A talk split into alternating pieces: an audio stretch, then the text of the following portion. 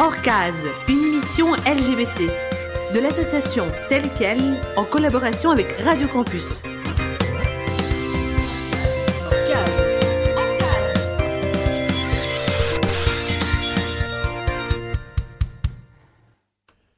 Bonsoir et bienvenue dans l'émission Orcase avec euh, ce soir Valérie pour animer avec moi. Bonsoir. Bonsoir Marine. Bonsoir. Et alors on a une invitée un peu particulière. Bonsoir. ah oui, d'accord. Bonsoir, Mariam Lenz. Bonjour, merci, merci pour cet accueil. Avec grand plaisir. Est-ce que tu veux bien te présenter?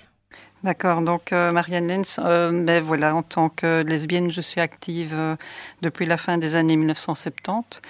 Et ben, c'est pour moi assez poignant d'être ici à, Radio Campus, puisque grâce à vous, puisque j'ai fait mes études ici fin des années 70, début années 80 à l'ULB justement, donc en sociologie. Et donc je suis sociologue. Euh, donc en tant que pionnière, oui, lesbienne, puisque c'est comme ça que souvent euh, je suis invitée. J'étais donc déjà très active sur le campus euh, et les choses n'étaient pas simples hein, en tant que lesbienne ou homosexuelle. Enfin, c'était une question qui était à, peine abordée et qui posait problème pour tout le monde, même pour les professeurs. ensuite, après, ben, très vite, donc je me suis engagée à fond déjà à l'université et puis après euh, dans ce qu'on appellerait maintenant les mouvements LGBTQIA+, et euh, féministes et des luttes sociales diverses. Donc j'étais partout à la fois aussi euh, dans un mouvement qui après a pris beaucoup d'ampleur, l'écologie. Enfin, à l'époque, on était très mal vu sur tous les fronts. et donc, tant qu'à faire, ben, on remettait tout en question. Et ça a été une belle formation. Donc, c'est ça, l'université, c'est quand on est étudiant, peu importe en haute école, sont des lieux extrêmement importants et qu'il faut prendre très au sérieux et à la fois apprendre à s'amuser aussi, non faire la révolution euh, en se disant on va créer un monde meilleur et il faut toujours tout faire euh, de manière sérieuse mais aussi s'amuser. C'est vrai que c'est important. Donc c'est un retour aux sources alors Oui. Dans les bâtiments en tout, tout à fait. Surtout Radio Campus, à l'époque, il fallait se cacher. Les radios libres étaient interdites. Et euh, donc c'est très amusant de voir tout organisé, euh, autorisé. Donc voilà, ça montre aussi que, bon là, ah oui, bon, ça fait quand même déjà 40 ans, euh, les choses avancent vite. Ça a l'air long, mais en fait, à l'échelle historique, et c'est ce qu'on verra, c'est rapide. Donc de pouvoir aussi parler de son histoire, c'est ça a l'air évident actuellement, mais il faut pas oublier qu'avant on parlait des choses, mais des siècles après, des années après, et donc c'est un privilège. Donc ça montre quand même qu'une société est positive si on peut parler d'où on vient et de sujets difficiles. Ok. Et en parlant de sujets, je ne vais pas qualifier de difficiles, mais en tout cas qui a peut-être créé quand même pas mal de polémiques, aujourd'hui nous allons parler du féminisme lesbien. Mhm. Alors, première question, c'est toujours bien de définir qu'est-ce qu'on entend par le féminisme lesbien. Qu'est-ce que c'est? Ben, déjà, moi, je vais répondre comme on répondait à l'époque, puisque moi, je viens d'une euh, remise en, de période où on était très collectiviste, c'est qu'il n'y a pas un féminisme, il n'y a pas un lesbianisme. En fait, tout est au pluriel. Donc, il y a des féminismes, il y a des analyses lesbiennes politiques. Euh, et euh, voilà, parce qu'en fait, bon, à l'échelle humaine, nous sommes des, milliards, donc il y a autant de pensées qu'il n'y a de personnes, et les mouvements et c'est ça qui a des conflits, montre qu'il va y avoir des, différentes manières de voir la société en fonction d'où on vient. Hein. donc la, situation n'est pas la même si on est une femme ou un homme, c'est-à-dire enfin, on, approfondira ces questions-là, mais si on a été catalogué fille ou garçon, ça va déjà marquer des différences fondamentales. Euh, si on est marqué euh, blanc ou noir, enfin toutes les questions donc euh, de sexisme, de racisme, voilà, tout ça va faire que on n'a pas la même place, on n'aura pas les mêmes, la même position critique. Euh, voilà. Donc, si on, est issu d'un mouvement dominant, on a tendance à pas voir, ça comme neutre, alors que pas du tout. Et ça va créer des conflits par rapport, parce que les victimes elles-mêmes, elles, par contre, elles subissent de plein fouet les discriminations, voire les oppressions. Ok. Et ce mouvement, ce, mouvement féministe lesbien, il a, il a démarré quand Et au moment où il a démarré, est-ce qu'il y avait une explication enfin, contextuelle, politique Pourquoi ça a démarré à ce moment-là? Oui. Alors on peut dire que, puisqu'ici on va quand même parler tout de suite évidemment, comme tu dis, de féminisme et de lesbianisme, euh, donc c'est plus spécifiquement la question lesbienne ou des mouvements lesbiens. Ça, ça a démarré après la Seconde Guerre mondiale en tant que mouvement politique. Les féminismes avaient démarré bien plus tôt. Donc, euh, puisqu'il y a eu euh, les, les, mouvements des suffragettes hein, au tournant du 19e, 20e siècle, euh, puis il y a eu euh, deux mouvements féministes euh, dans le siècle passé, donc le XXe siècle, ce qu'on appelle aussi la seconde vague de féminisme, bah, qui était en fait celle que j'ai vécue donc les années 60-70. Et actuellement, on est donc déjà début XXIe siècle, on est dans une toute autre période historique.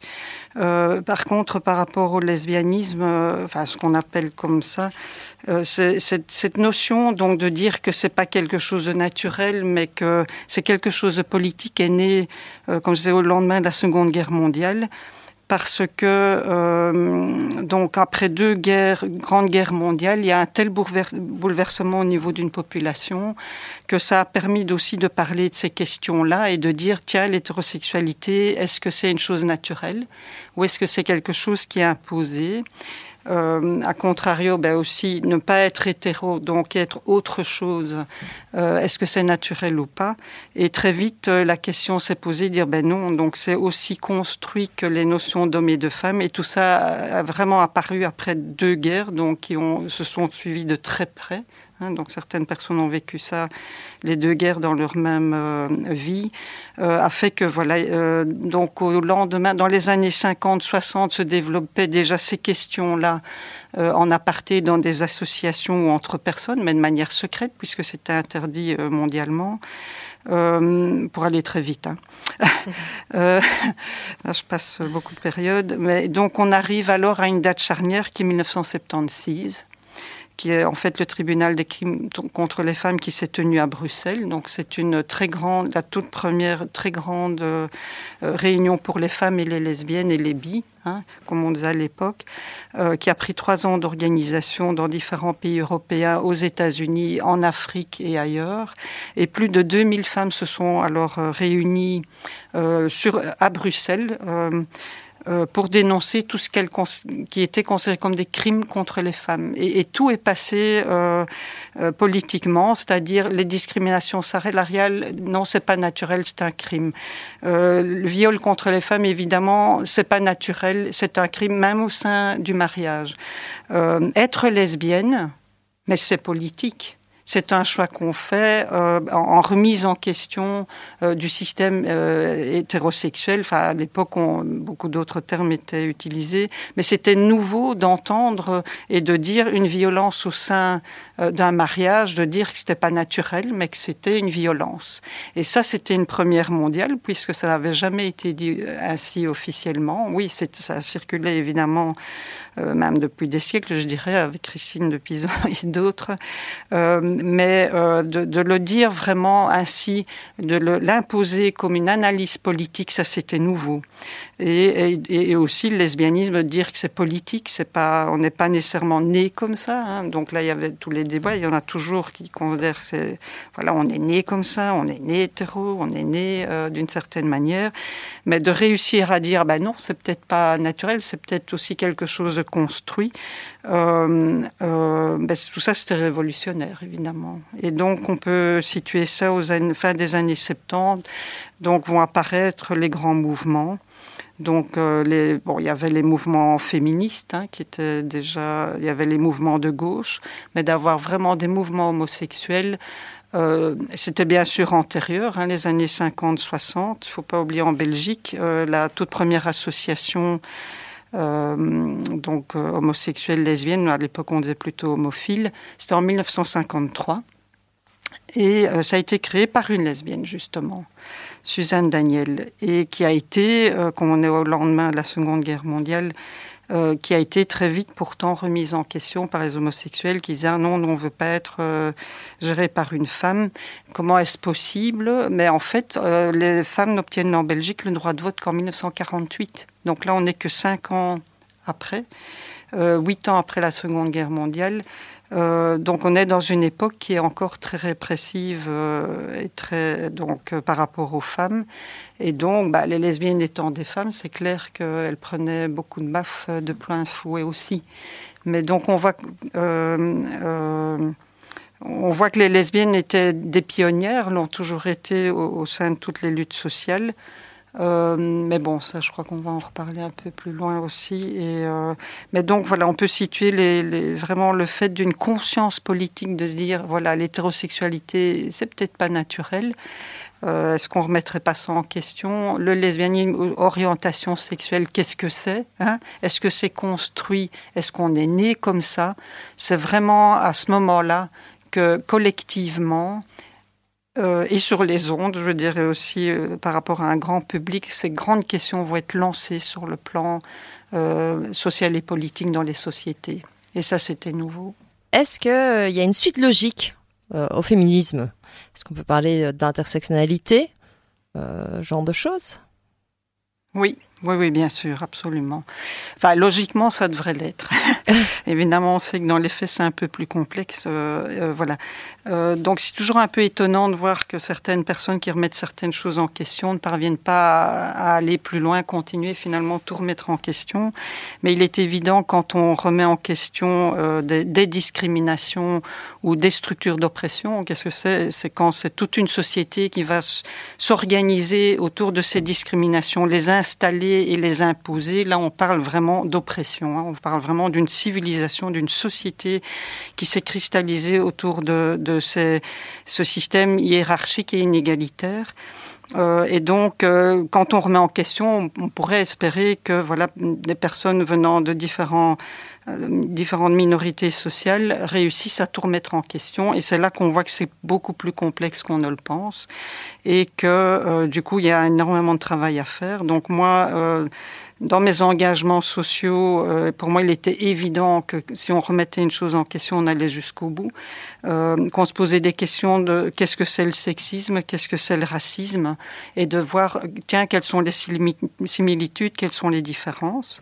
Et euh, par exemple, on peut très bien voir que là, la similitude, c'est que dans ces deux oppressions-là, hein, donc l'oppression des femmes par les hommes et des noirs par les blancs, euh, c'est en fait une question de, chercher un prétexte dans la nature. Hein. Dans un cas, c'est une couleur de peau, hein, dans le racisme, euh, ou une origine ethnique. Euh, et dans les cas du, sexisme, c'est d'écarter les jambes d'un petit bébé et dire Oh, ben tiens, qu'est-ce qu'il y a là? Ah, ben ça c'est une fille, ça c'est un garçon. D'ailleurs, c'est comme ça que c'est fait dans les hôpitaux, aussi, aussi de manière aussi réductrice, et on va mettre dans deux boîtes différentes euh, ces pauvres petits êtres tout neutres. Euh, qui n'ont rien fait, rien demandé, et créer des différences sociales, mais qui vont être énormes, de, énormes hein, et terribles, avec beaucoup de discrimination. Euh, et donc, euh, quand on, s'implique dans un mouvement social, il est évident qu'il faut regarder ce qui se passe ailleurs et qu'est-ce que ça veut dire. On peut, euh, voilà, on n'est pas, on ne choisit pas comment on est. Si on est une, femme blanche, hein, puisque c'est quand même être blanc, c'est un groupe dominant, il faut pas juste dire oh mais moi je fais pas de discrimination. Il faut juste dire tiens, aux yeux d'une personne qui est noire, qu'est-ce que ça signifie? Donc c'est pas à moi à décider ce qu'est une personne discriminée si je vis pas cette oppression-là. C'est à moi écouter une personne en, situation de discrimination et d'entendre son récit. Et ça, c'est très difficile à faire quand on fait partie d'un groupe dominant. Et c'est une des raisons pour lesquelles euh, ben, il y a beaucoup de conflits dans les mouvements euh, sociopolitiques, ce qui n'est pas un problème en soi. Ben, ça veut dire simplement qu'on a des, des, des, prises de position différentes et que parfois, ben, il faut du temps à accepter euh, ce qui n'est pas gai à entendre.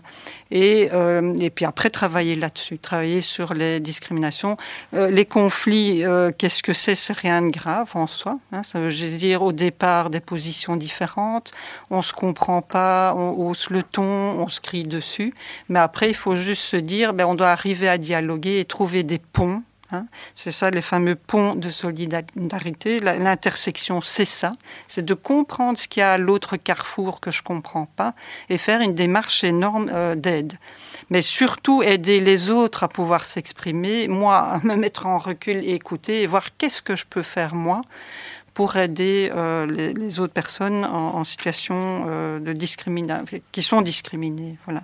Si moi-même je suis fais partie d'un groupe discriminé, c'est euh, comment arriver à pas convaincre parce qu'on convainc pas des gens qui sont dominants, c'est comment arriver à, à dire, à dénoncer ce qui ne va pas et à créer tout de suite les structures de changement.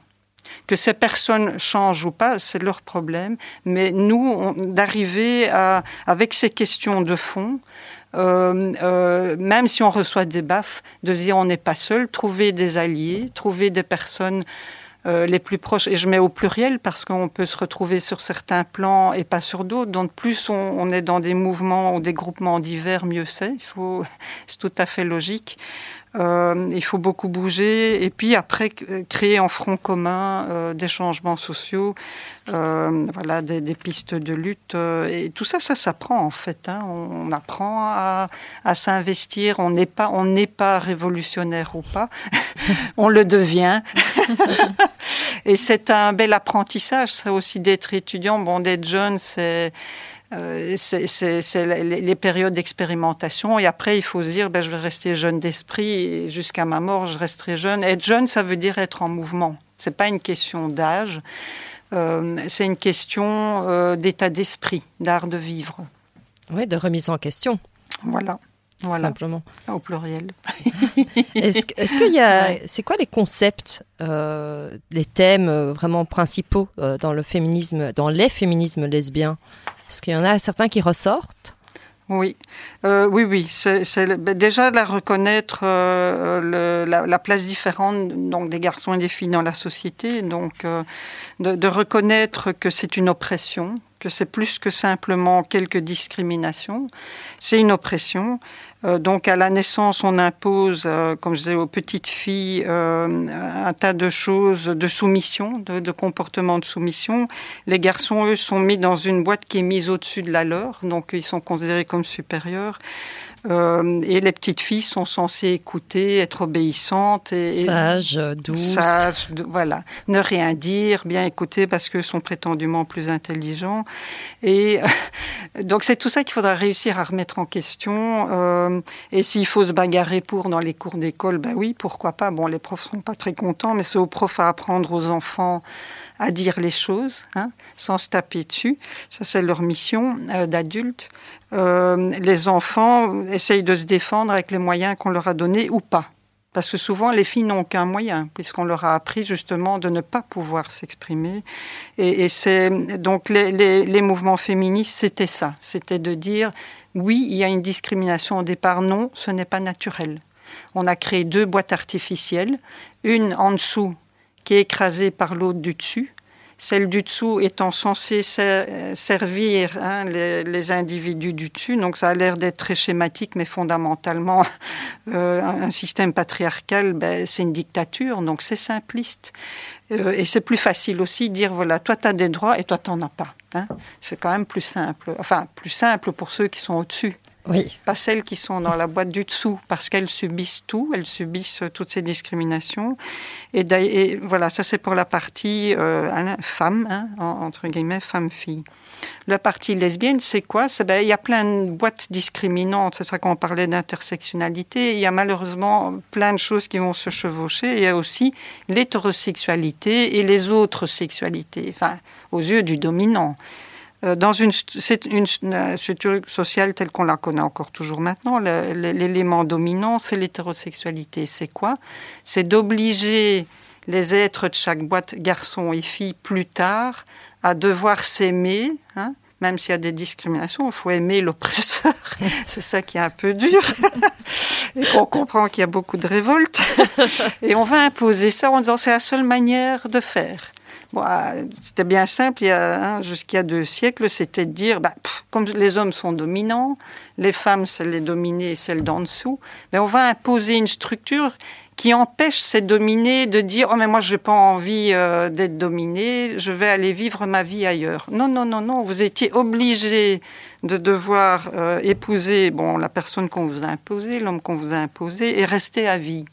Et votre mission, c'est que cet homme, lui, bah, il fasse sa vie, et vous, vous êtes de toute façon un être inférieur, vous n'avez rien dans le cerveau, vous êtes là pour le servir, et c'est une belle mission, n'est-ce pas? Et aimer, aimer ce beau maître. donc quand on voit ça, on se dit, oulala, bah, dis donc, on voit ça autrement. Euh, dit comme ça, ça a l'air très drôle, mais dans les faits, malheureusement, c'était des choses qui étaient imposées aux femmes. Il ne faut pas oublier que jusqu'en 1976, en Belgique, les femmes qui se mariaient perdaient tout droit, elles redevenaient des enfants euh, sur le plan juridique. Donc les femmes qui, qui euh, avaient un salaire euh, devaient demander l'autorisation à leur mari d'ouvrir un compte pour pouvoir y mettre leur propre salaire et ensuite l'autorisation de pouvoir retirer l'argent de leur propre salaire. Et c'est ça, c'est ça une oppression.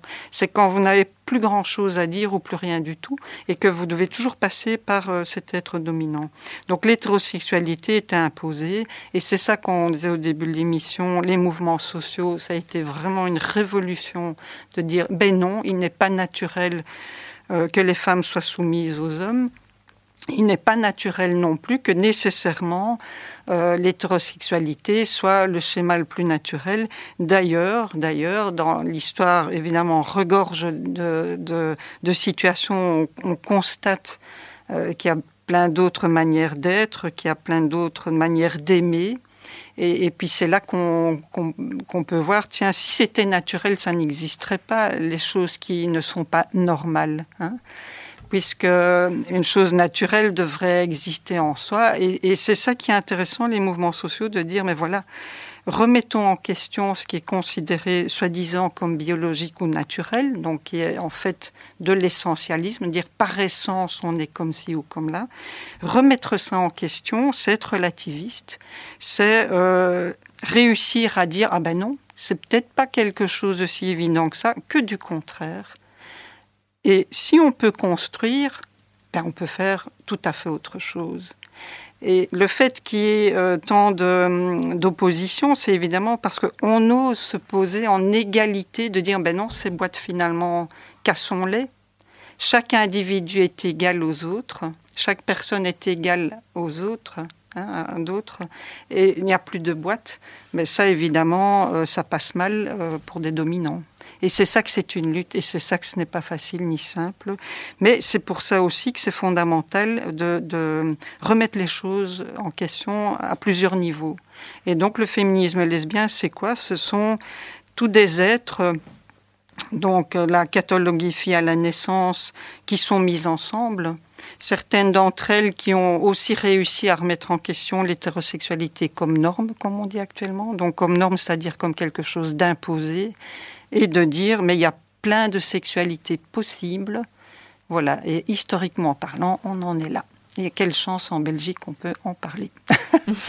Euh, je veux juste revenir sur, euh, tu as parlé donc de 1976 euh, comme étant une date un peu charnière, et c'est vrai que pour les, personnes jeunes qui nous écoutent, ils ont peut-être pas conscience qu'avant c'était donc le papa qui avait donc, euh, on va dire, euh, l'accès à l'argent de la famille, et ça se transmettait une fois que les, femmes étaient mariées, à ce moment-là, au mari. Et donc, il n'y avait pas donc euh, d'indépendance financière.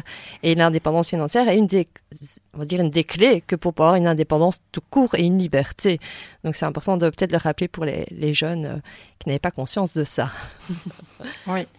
Est-ce que féminisme et lesbianisme, ça a fait bon ménage? Est-ce que ça fait encore bon ménage?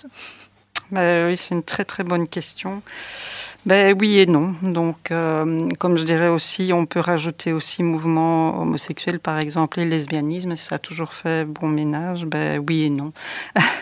Donc, euh, ben, on a constaté. En fait, il y a une exclusion euh, des lesbiennes et des mouvements par les mouvements donc féministes majoritaires et une exclusion aussi des mouvements gays.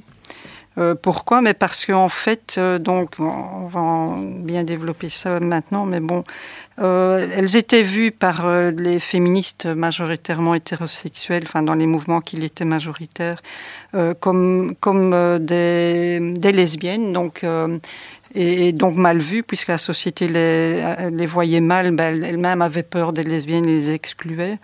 Euh, d'un autre côté, des mouvements aussi euh, gays, enfin homosexuels, il y avait cette vision qu'elles n'étaient que des femmes et que du coup, ben, pour ces questions-là, elle n'avait qu'à aller chez les féministes. Donc chacune renvoyait des deux côtés. Les lesbiennes se retrouvaient finalement renvoyées des deux côtés qu'elles de mouvements qu'elles avaient co-fondés, puisqu'elles sont souvent euh, pionnières. Hein. Par exemple, les mouvements des suffragettes, euh, il y avait beaucoup, beaucoup de lesbiennes. Il y avait euh, entre ben, la marche des, suffragettes, par exemple, en Angleterre, avait été composée par Ethel Smith, qui était en fait lesbienne.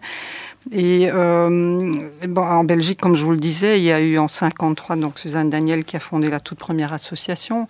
Et ce qui était grave, c'est qu'encore euh, il n'y a pas longtemps, quelques années, on prétendait ah oh, ben non, c'est les homos qui ont tout créé. Enfin, eux, en tout cas, c'est ce qui criait haut et fort. Et il a fallu rappeler l'histoire. Euh, c'est pas, euh, par exemple, quand on voit aussi tout premier chef d'État.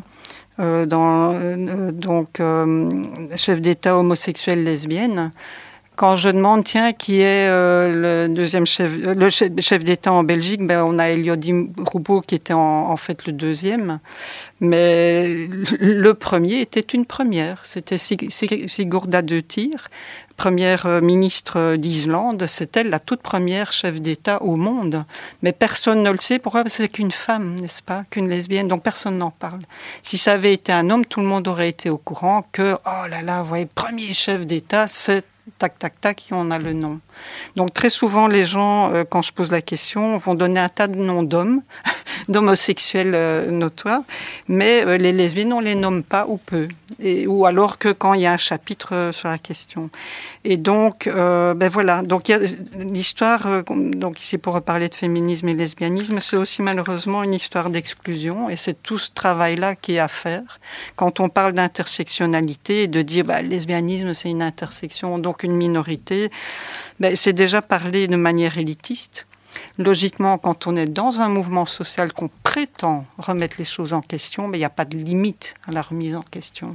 Et donc c'est absolument euh, euh, pas correct, pas politiquement correct, euh, d'exclure sous prétexte que tel et tel sous-groupe devrait être dans tel, soi-disant, tel et tel autre questionnement. Ça, c'est de l'exclusion et il n'y a pas d'autre terme. Donc, si les mouvements féministes n'incluent pas toutes, toutes les, femmes, contrairement à ce qui était fait par exemple en 76, hein, où là tout était représenté sans exception. Donc chaque femme qui venait avec un grief ou un, ou quelque chose qu'elle voulait dénoncer comme crime, hein, comme système de discrimination, euh, bah, était, était euh, pris en question. D'ailleurs, c'est un colloque, une rencontre qui a duré plus de trois ans, là, en 1976. Elles étaient plus de 2000 plus de 2000. Et c'était grâce à toute première ministre femme en Belgique qu'elles ont eu un immense palais, qui était le palais des congrès, là au Mont des Arts, qui à l'époque était considéré comme un des plus grands centres de congrès mondial. Donc ça a été extraordinaire de voir cette solidarité entre femmes. Là par contre, c'est un excellent, beau, bel exemple de féminisme et lesbianisme euh, qui se côtoyaient, même si, bon, sur place, il y avait des, des difficultés, puis il y avait des féministes qui, qui, le voyaient mal, qui étaient lesbophobes. Euh, mais voilà, donc il y a des hauts et des bas, et il faut se dire qu'il faut aller vers des hauts, hein, et que les bas, il faut les régler, et euh, oui, voilà, remettre en question les, les, problèmes. Donc, c'est ça, on parlait, qu'est-ce que le féminisme? En fait, il y a des féminismes, il y a des féminismes réformistes, hétérocentrés, qui pose question. Euh, il y a des mouvements homosexuels qui sont masculinistes. Il y a des groupements, des tendances masculinistes. D'ailleurs, il y a des retours actuellement. Euh, et c'est tout ça qu'il faut remettre en question. Donc, une, une, euh, remise en question d'une société, c'est pas simple. Ça se fait pas de manière révolutionniste, de bas en haut. Non, non, c'est en dents de scie. Il y a des plus, des moins. Ça va mieux, ça va moins bien. Il faut surtout se dire qu'il faut tout le temps rester alerte et tout le temps rester à l'écoute et, que ça, comme je disais, c'est un art de vivre. C'est de, comprendre, tiens, euh, toute nouvelle réalité, plutôt que de dire, oh, j'ai pas envie d'entendre parler de ça, il y a assez de malheurs. C'est dire, ben, relativiser ces malheurs et de savoir, ben, il y a des malheurs bien plus grands que les siens. Déjà, ben, ça permet de se dire que... Et puis, on n'est pas obligé de régler ça seul, donc on peut vraiment créer se battre ensemble euh, avec plein de groupes et on n'est pas voilà donc on est et, comme ça on arrive très loin. C'est vrai que la devise belge c'est l'union fait la force mais prouvons-le. Voilà voilà. Et tu parlais de, de, femmes d'État, de, LGBT, voilà, de politique qui, qui étaient connues ou inconnues selon que ce soit un, homme et une femme. Et, si on parle de, de militants plus célèbres ah, que d'autres, est-ce que, par exemple, on on peut considérer Virginie Despentes comme, euh, comme une féministe euh, lesbienne? Est-ce qu'il y en a d'autres qui sont plus connues dans le passé, dans le présent? Oui, mais le fait déjà de devoir parler que d'une personne et que la presse ne parle que d'une personne, ben on est dans un retour de star system, donc ce qui alors, quand on parle de, des féminines, enfin des mouvements politiques lesbiens des années 50 euh, aux années 1990, ce qui était typique de cette époque-là, c'était la collectivité. C'était vraiment des, remises en question collectives. Euh, donc c'était quand les livres étaient publiés, c'était des anthologies où il y avait au moins 200, 300, enfin des centaines de témoignages différents et c'était des prénoms. Donc, euh, on voyait tout à fait de manière exceptionnelle des noms de famille, puisque l'époque, c'était chaque femme est importante, vaut une autre femme, et il n'y a pas euh, donc ces noms euh, de, penseuses ou de philosophes qui, soi-disant, seraient celles qui, qui, qui, établissent les analyses et puis les critiques, etc. C'était chacune avait sa parole et sa, son mot à dire, et ses vérités. Actuellement, on est dans un retour d'élitisme, on est dans un retour de dogme. Euh, donc c'est, on va rechercher une personne qui prétendument euh, fait la révolution et a pensé elle, quand les autres bah, avaient besoin de, cette personne-là pour enfin remettre en question. Mais ça c'est plutôt effrayant. Moi, vraiment, c'est un véritable retour en arrière. Euh, qui est triste. Hein. donc il y a quelques-unes, euh, ou quelques-uns surtout, donc, qui, qui, pensent des choses et puis tout le monde les répète euh, avec plus ou moins de bonheur au niveau du contenu. ben ça, c'est assez étonnant. Donc actuellement, oui, il y a un retour de l'individualisme outrancier. bah oui, on sait, on est dans une époque de selfie. Je me, moi, pourquoi pas? Si c'est chaque je me moi égale à un, ou une autre je me moi. Euh, si on ne cite toujours qu'une seule personne ou peu de personnes, là, ça pose question. Et euh, bon, bah, tu parles de Virginie Despentes, bah, beaucoup euh, considèrent qu'elle est absolument pas féministe et de raison. D'autres vont découvrir une forme de féminisme euh, via elle parce que bon, oui, elle est, elle parvient à reprendre aussi parce qu'elle-même pense aussi, remet certaines choses en question, heureusement. Mais de là à dire, oui, bah, tout dépend de la définition du féminisme et du lesbianisme. Elle, par exemple, c'est une personne qui est voilà, euh, comme beaucoup disent, plutôt bisexuel, ce qui est déjà un autre type euh, d'identité. Donc, euh, dire qu'on est lesbienne alors qu'on a quand même.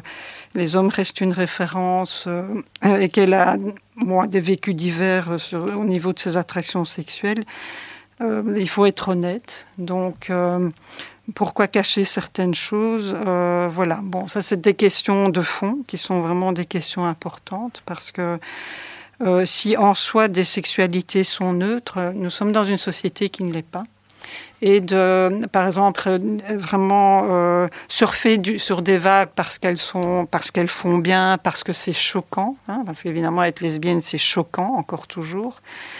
Euh, mais qu'à d'autres moments, finalement, sur plateau, on choisit de parler plutôt avec des hommes, ça pose question. Donc, euh, Virginie Despentes, oui, c'est tout. Euh, oui, pourquoi pas, pourquoi non. Enfin, moi, je n'aime pas trop parler de, personnes. Euh, de, voilà, qui sont mises euh, en avant, alors qu'il y a tellement d'autres discours super intéressants, beaucoup plus critiques, beaucoup plus relativistes et révolutionnaires.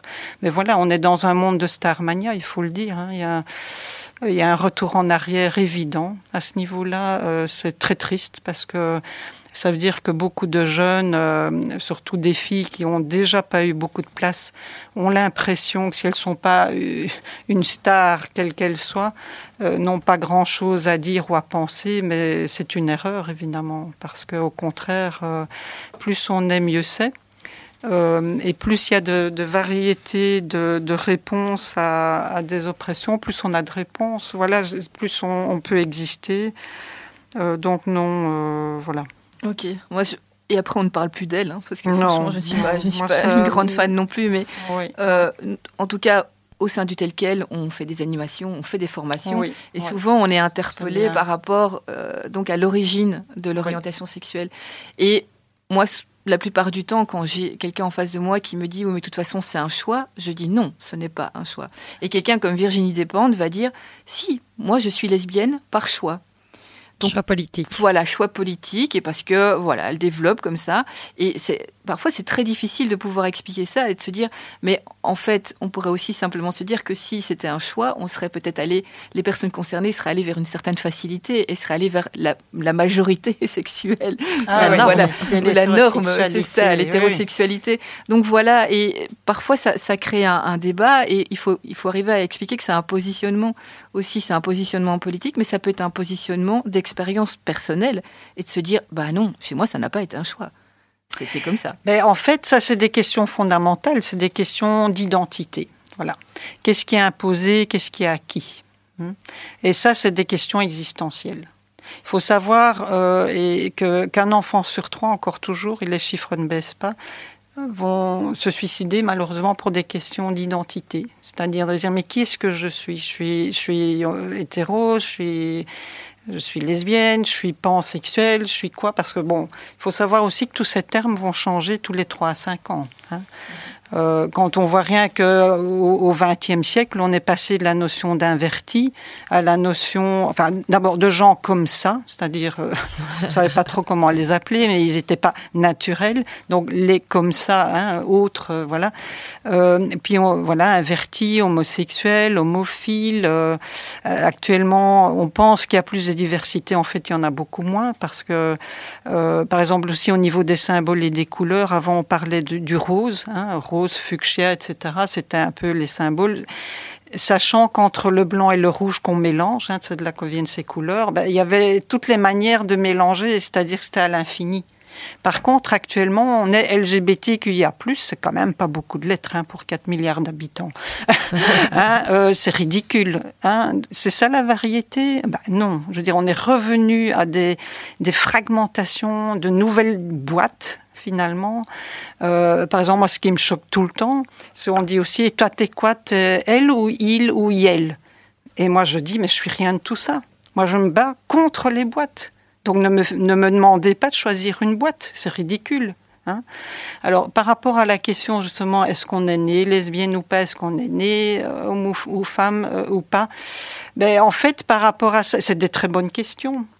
Et, ces questions, ben, tant qu'il y aura une oppression, elles vont continuer à exister. Donc, ce n'est pas un problème de se les poser. Moi, je dis toujours, euh, c'est pas un problème. Par contre, la réponse, c'est pas moi qui vais vous la donner. C'est vous qui devez la choisir. Alors, pour vous, est-ce qu'on est né comme ça ou pas? Ben, Réfléchissez et décidez. Vous savez, moi, je me bats pour un monde où on décide. Je me bats contre ce qui est imposé. Moi, quand je suis née en tant que bébé, bah oui, je savais pas. Hein. on est, et puis à un moment donné, on est une petite fille, puis on a un petit enfant. Enfin voilà, logiquement, on devrait être un petit enfant et puis un adulte. Ben non, on est dans un monde où alors on n'a même pas encore respiré, qu'on va déjà nous foutre dans une boîte. Hein, comme je vous disais, garçon-fille. Euh, euh, plus tard, ça va être aussi du, du racisme blanc-noir et tout ça. On devrait pouvoir rester neutre jusqu'à la fin. Voilà. Idéalement, dans un monde idéal, ce serait ça. Est-ce qu'on est né noir ou blanc? Déjà, c'est relatif, ça veut rien dire. Qu'est-ce qu'on fait des jaunes hein? Qu'est-ce qu'on fait euh, des euh, bruns clairs, blancs cassés? Enfin, qu'est-ce qu'on fait hein, de, de, ceux, celles qui deviennent, qui sont dans les petits euh, adjectifs là? Mais idem garçon-fille, et ça veut dire, mais ça veut rien dire. Sauf au moment où on va commencer à dire ah mais une fille c'est que ça, un garçon c'est tout ça.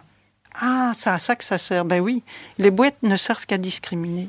Si elles ne sont pas choisies, elles ont été créées pour des inégalités sociales.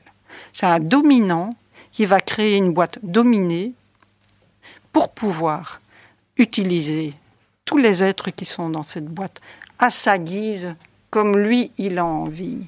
Et ça, ça pose question. Alors, idem, quand on impose l'hétérosexualité, ben c'est de nouveau, si c'est imposé, c'est jamais gentil. Ce sera toujours par la force.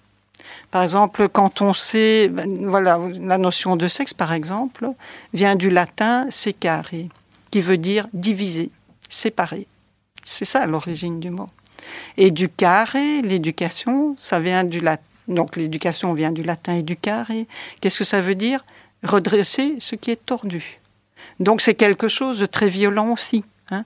une, euh, éducation, on va dire, tiens-toi tranquille, t'es une fille, allez, bouge pas. Un garçon, ah ben vous comprenez, c'est un garçon, ça bouge, ça crie, c'est normal. Mais vous allez renforcer dans un cas une limitation, hein, les filles vont être limitées. Les garçons, par contre, mais non, ils savent déjà très tôt qu'ils pourront faire ce qu'ils veulent, et en tout cas s'imposer leur manière d'être à ces sous-êtres que sont les filles. Euh, idem les hétéros de dire, mais vous savez, ça c'est la sexualité dominante normale. Et vous, vous allez être le troisième sexe, sexe ou l'autre sexe, ce TIL, IL périphérique, euh, c'est-à-dire euh, cette troisième chose, mais qui n'est pas vraiment normale. Mais enfin, allez, on va vous, vous laisser une place. Et ça, ça pose question. Hein. Donc, de nouveau, de dire. Euh, et là, ce qui est inquiétant, c'est que cette pseudo-troisième catégorie ou hors catégorie, soi-disant, enfin, alors qu'on sait très bien que celles qui sont considérées comme normales et toujours imposées sont celles euh, dominantes hommes-femmes, euh, ce qui est grave, c'est que c'est venu de l'intérieur des mouvements qui étaient censés critiquer et, euh, remettre tout ça en question. et, voilà, donc ça c'est un peu l'ère actuelle où il est difficile de continuer à remettre certaines choses en question. Euh, où on est obligé de rentrer dans des cases, alors qu'on pourrait se dire, ben voilà, est-ce que c'est euh, qu'est-ce qui est choisi ou pas? Mais ben, ça reste toujours des questions fondamentales parce que beaucoup de choses sont toujours imposées. Euh, à la rigueur, bon, que ce soit naturel ou pas, hein, d'être garçon ou fille, hein, naturel ou pas d'être hétéro ou pas hétéro, s'il y avait égalité entre, entre ces différents groupes, mais où est le problème? Chacune, bah, tu décides d'être comme ça, oui, pourquoi pas hein. Tant que tu n'imposes pas ta façon de faire à moi ou à d'autres, ok. Mais on n'en est pas euh, voilà, dans, cette situation-là. On est dans un monde qui impose toujours euh, les normes euh, dites genrées ou dites de sexe, parce qu'en fait, il n'y a pas grande différence quand les gens les utilisent. c'est toujours des choses qui sont imposées à la naissance dans le monde entier. Euh, et euh, c'est tout ça à remettre en question. Les personnes qui viennent maintenant à dire ah mais finalement on peut choisir, hein, euh, voilà, tu as un homme ou une femme, tu choisis. Ben, il y a ceux, et plutôt celles à qui on a imposé ça, donc c'est pas un choix, c'est un libre choix, donc il y a déjà ça à remettre en question, et d'autres qui se donnent le privilège de choisir d'aller éventuellement dans la boîte d'en dessous, d'au-dessus, c'est pas, alors c'est déjà pas les mêmes femmes, hein, puisque dans un cas c'est une éducation imposée dans un but de soumission, et dans l'autre ce serait un libre choix. Mais en fait, on est dans une société aussi euh, qui montre, euh, euh, voilà, que des gens, il y a une confusion terrible qui empêche de bien penser les choses, hein, de bien faire les distinctions entre quelque chose qu'on a choisi ou euh, quelque chose qui a été imposé, ça, ça pose question. Quoi. Mais donc, c'est pas un problème fondamentalement. Si toi, par exemple, tu dis, mais moi, je suis né comme ça, ben oui, pourquoi pas mhm. hein? Pourquoi pas Moi, euh, j'ai tellement subi, euh, enfant, cette discrimination de n'être qu'une fille. Et puis plus tard, quand je faisais des, des études, on disait, oh, vous n'êtes qu'une femme. Moi, enfant, je voulais pas devenir une femme. C'est pas pour ça que j'étais trans. Parce que pour moi, une femme, c'était cet être de soumission. Euh, parce qu'enfant, c'est cette analyse-là que j'ai fait. Et quand j'ai trouvé dans des mouvements d'autres qui pensaient ainsi, euh, ça m'a libérée. Mais parce que moi, euh, voilà pourquoi? Parce que j'aime bien remettre les, choses en, question fondamentalement et que pour moi, ça faisait sens de pouvoir remettre tout ça en question. C'est pas un hasard j'ai fait la sociologie plutôt que l'agronomie, alors que J'aimais bien la nature et tout. Et je m'étais dit, bon, d'abord faire la sociologie, après je ferai l'agronomie. je veux d'abord comprendre le monde. Bon, est-ce que c'est un hasard que, ben voilà, j'ai fait ces études? Enfin, la sociologie, c'est les, sciences euh, sociales, c'est-à-dire on, étudie la société, comment elle fonctionne. Et que je suis arrivée finalement à tout remettre en question et, ça m'a fait du bien. Est-ce que c'est un hasard que mon master, allez, mon, mon sujet de fin d'études, ça a été euh, la construction des identités? Ben non. Hein, d'ailleurs, le titre, je vais vous le dire c'est très drôle. C'était Perspective d'analyse de l'idéologie de la différence dans un système hétéro-patriarcal. Vous imaginez, en 1979-1981, ça a secoué le cocotier. euh, c'était déjà un début de doctorat, enfin, je savais que je vais pousser, pousser la chose très loin. Ils n'ont pas réussi, osé en tout cas me bloquer. Hein. Euh, même si après on m'a interdit de pouvoir faire la recherche et, donner des cours à l'université, ben voilà, je veux dire, ma carrière, elle était fichue avant même d'avoir pu commencer. Et ils ont tenu bon, hein, effectivement. Je suis toujours persona non grata, euh, enfin, personne euh, pas désirée dans les milieux académiques. parce que les remises en question, elles sont toujours là. Elles sont, ces remises en question, fondamentalement, elles sont encore toujours là. Or, on est 40 ans après. Il ne faut pas oublier qu'il n'y a que quelques années seulement que les études euh, de master de genre viennent de démarrer. Ben, c'est un demi-siècle trop tard, quelque part. On a toujours l'impression que c'est si révolutionnaire, mais en fait, toutes ces questions existaient déjà. Euh, il faut surtout que ces questions euh, qui, enfin, ne soient pas vues comme que l'expertise soit, par exemple, uniquement dans l'université, parce que c'est pas vrai. Je veux dire, toute personne qui sort euh, d'enseignement dit supérieur ou toute personne qui émet des analyses vaut quelque chose. J'irais même plus loin. J'ai envie de dire que toute personne a son vécu et donc a une expérience aussi. Voilà, tout à fait. Exactement. Et de cette expérience vient, vient ben voilà, justement les pensées, les analyses et l'expertise de vie, l'expertise de remise en question. Et qu'on ait un diplôme ou pas, Ben, peu importe, le diplôme, c'est parce que si éventuellement vous voulez euh, connaître telle ou telle chose. Mais bon, moi j'ai bien fait la sociologie, mais plus d'une fois je pensais arrêter pendant mes études, tellement que c'était contraire à.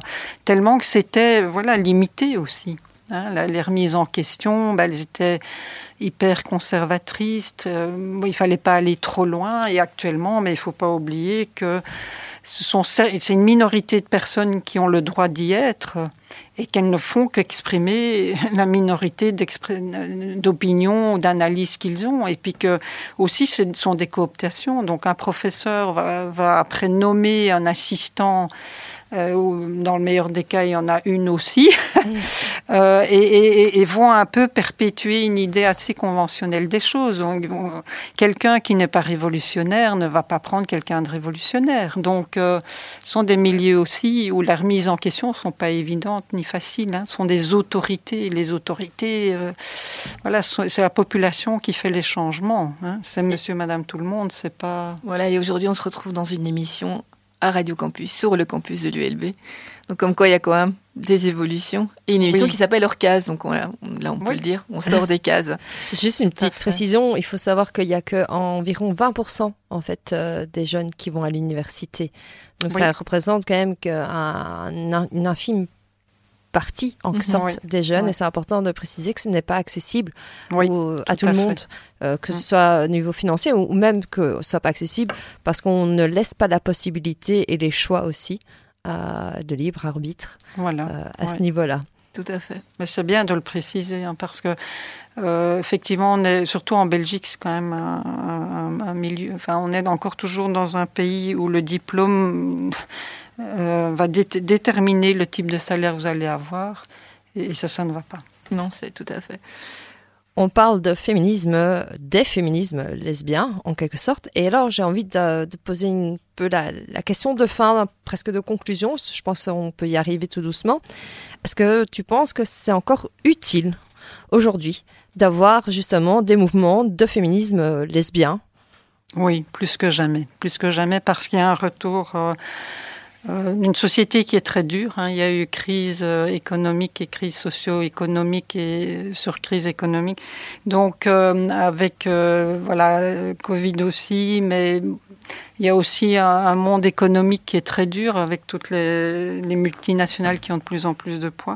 Et il y a ce retour d'élitisme qu'on disait, c'est-à-dire d'une minorité hein, qui, est mise en haut, et comme si tous les autres n'avaient pas leur importance. Et c'est ça qu'il faut absolument un retour des collectivités absolument de penser et de se dire euh, si on n'est pas d'accord, mais créons un autre groupe, créons une autre mouvance et continuons à communiquer. Donc il est logique et c'est normal qu'il il devrait y avoir 4 milliards de, manières de penser. Donc chaque être euh, euh, est un mouvement en soi. C'est ça qu'il faut dire. D'ailleurs dans certaines euh, cultures, on va dire, on parle d'univers. Chaque personne est un univers complet. Et, c'est vrai. Et après, il faut juste apprendre à, et, ça s'apprend, c'est à, à, vivre ensemble. Et si on peut pas vivre avec tout le monde, ben, c'est logique. Donc choisissons avec qui euh, nous voulons continuer et nous voulons changer positivement la société. Euh, un seul mouvement qui, penserait tout, mais c'est une dictature, c'est pas compliqué. Et euh, dans des mouvements, d'ailleurs, c'est ce qu'on voit dans le wokisme, c'est ah toi tu dis ça, ben t'es nul, et on va, viens, on viendra te trouver, on va te tabasser et on va, quitte à te tuer. Mais ça, c'est de la dictature, c'est effrayant. Donc, par contre, si si on, on comprend que euh, voilà, c'est logique de créer des courants et des, associations parce qu'il y a des groupes d'intérêt. Hein. On n'a pas les mêmes vécus, on n'a fait pas les mêmes choix de vie. Hein. Là, on venait de parler, est-ce que c'est, voilà, je suis lesbienne, est-ce que je suis née comme ça ou est-ce que je le suis devenue? Mais fondamentalement, c'est pas bien grave. Hein. Euh, si, si, si, cette personne décide qu'elle est lesbienne, voilà. C'est, mais en même temps, est-ce que c'est un choix? C'est pas un choix. Ben, il y a aussi le fait qu'on euh, que dans une société donnée, on s'oppose aussi à des choses. Hein. On s'oppose à des discriminations.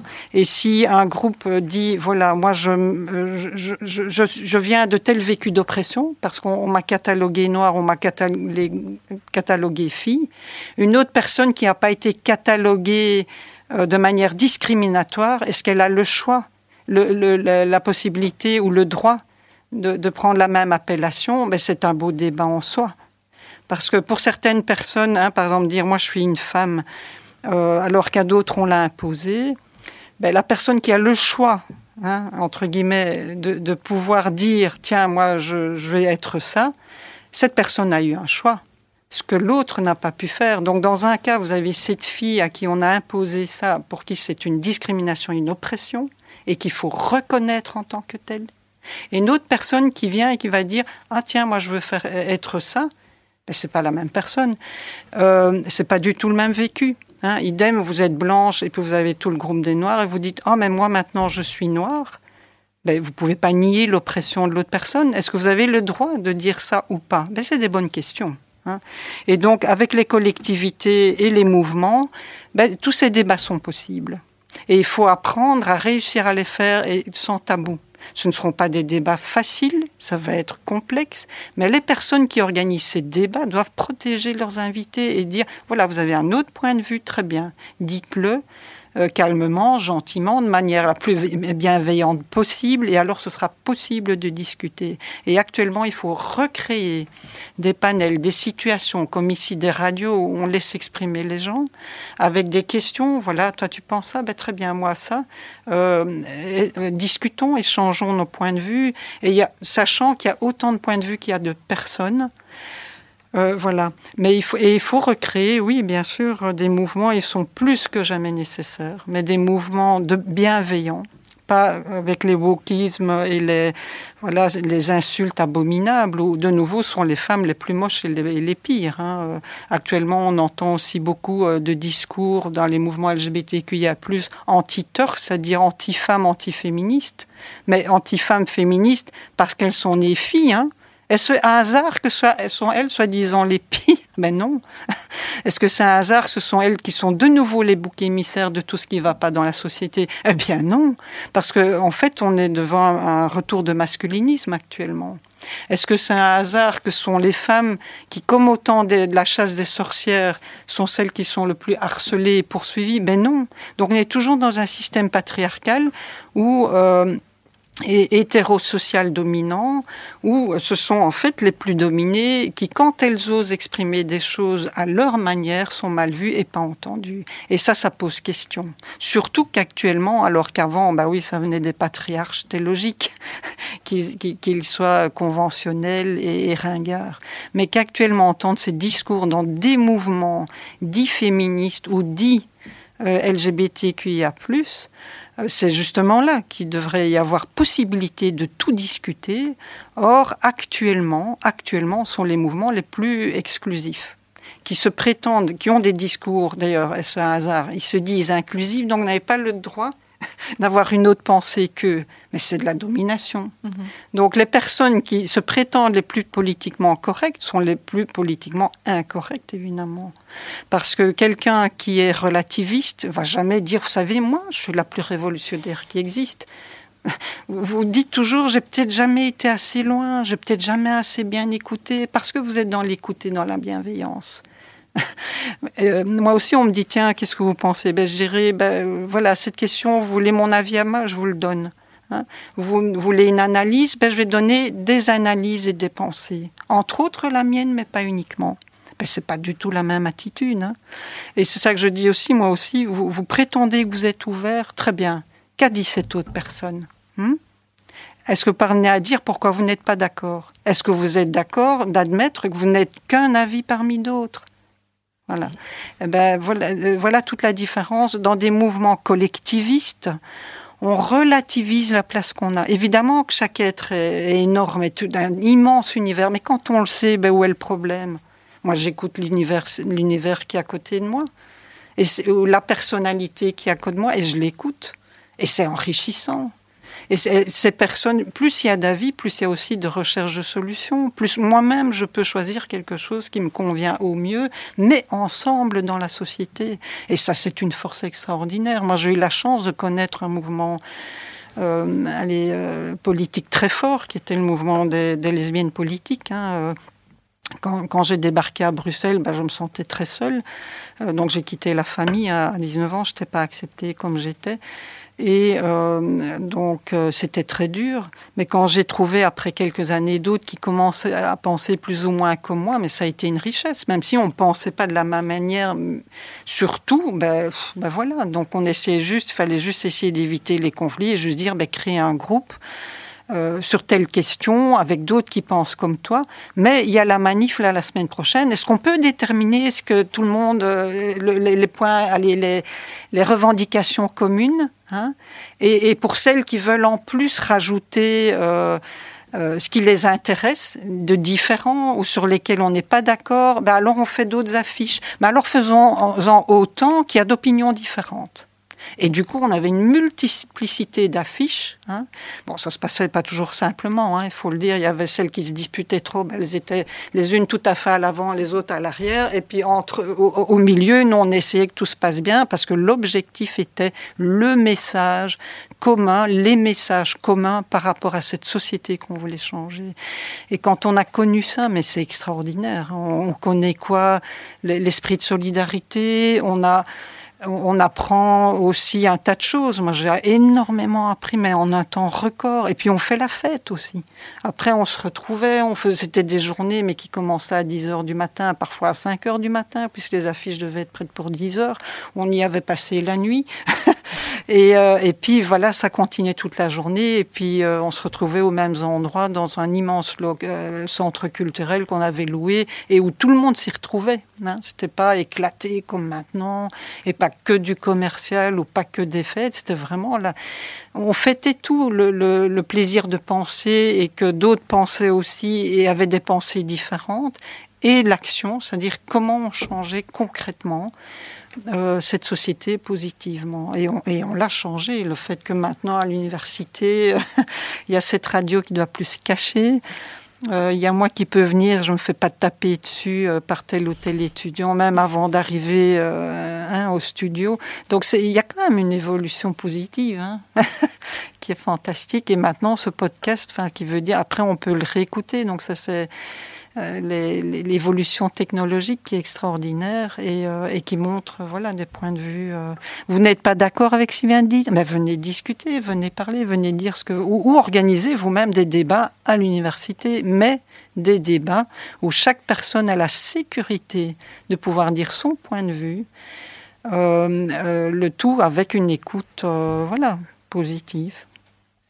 Eh ben, je pense que ce sont des beaux mots de fin. Donc euh, oui, ça a encore de l'avenir. Ensemble, en, s'écoutant les uns les autres, euh, en acceptant d'être différents, avec des opinions différentes, euh, laisser la place à chacun et chacune euh, de pouvoir être présent et euh, de pouvoir euh, ensemble en tant que collectif et euh, de pouvoir euh, faire avancer les choses. Euh, je pense que ce sont des très beaux mots de fin euh, de cette émission. Euh, un grand merci en tout cas de ta participation, de merci toutes tes réponses. Beaucoup. Merci oui, beaucoup, merci à vous. Un grand merci Valérie. À toi aussi, Marine, et on souhaite une bonne soirée à tout le monde. Exactement. Bonne soirée. Bonne soirée.